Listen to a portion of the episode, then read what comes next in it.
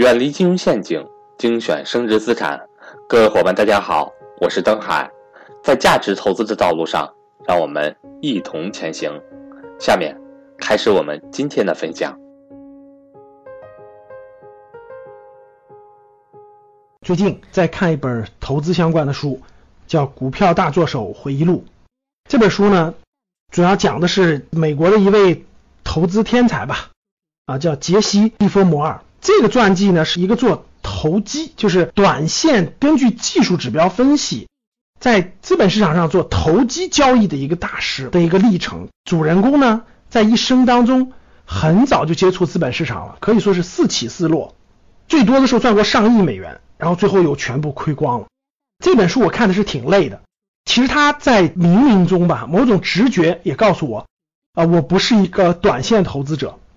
我不想走他这样的。短线这种投机式的这种道路，看这本书呢，让我回想起来，我在大学时代曾经花了一些时间看了一些书，最大部分看的是人物传记。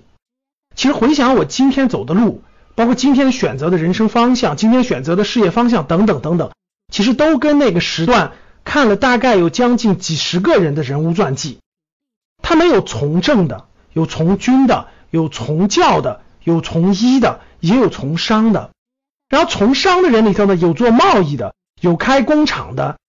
开超市的，比如说沃尔玛的创始人的整个的背景，有做餐饮的，等等等等吧。通过做几十个人的人物传记，我看到了那个活生生的那个人，他们是如何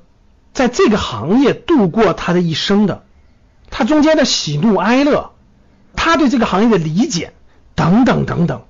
我觉得都可以了解得到。由于它是人物传记，它总体上并不枯燥，它不是非常枯燥的讲这个生意怎么经营，对吧？怎么算账？他讲了很多这个人的成长历程，他的困难，他的困苦。举个例子，比如说，我记得我看过的迪士尼，他当时的一个历程，他为什么进入这个行业，然后对这个动漫、动画等等这个过程的历程，就你看一个行业里的一个人的人物传记的过程，没有那么枯燥。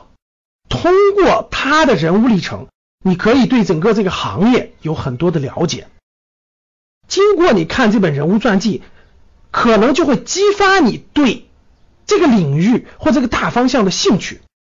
对我来说，我能今天走上这条路，有几本书人物传记对我影响非常大的，其中有一本书是希尔顿传，就是美国那个酒店大王希尔顿，我觉得他的历程对我是有很大的启发和帮助的。所以呢，前面讲了这么多，我想说的就是，如果你还不知道你的人生大方向向什么方向去，如果你还不知道你的未来的十年、二十年青春时光应该投资于什么样的方向，